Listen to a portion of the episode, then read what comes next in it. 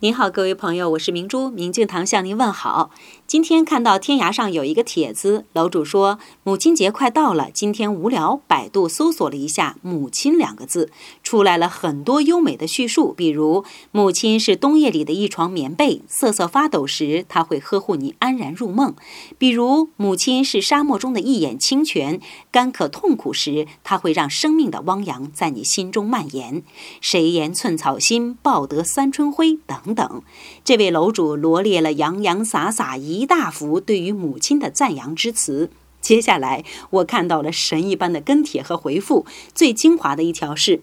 母亲，你还要百度搜索呀？我来告诉你吧，如果你要写论文，母亲何须去搜索；如果不写论文，母亲就是妈，就是娘。”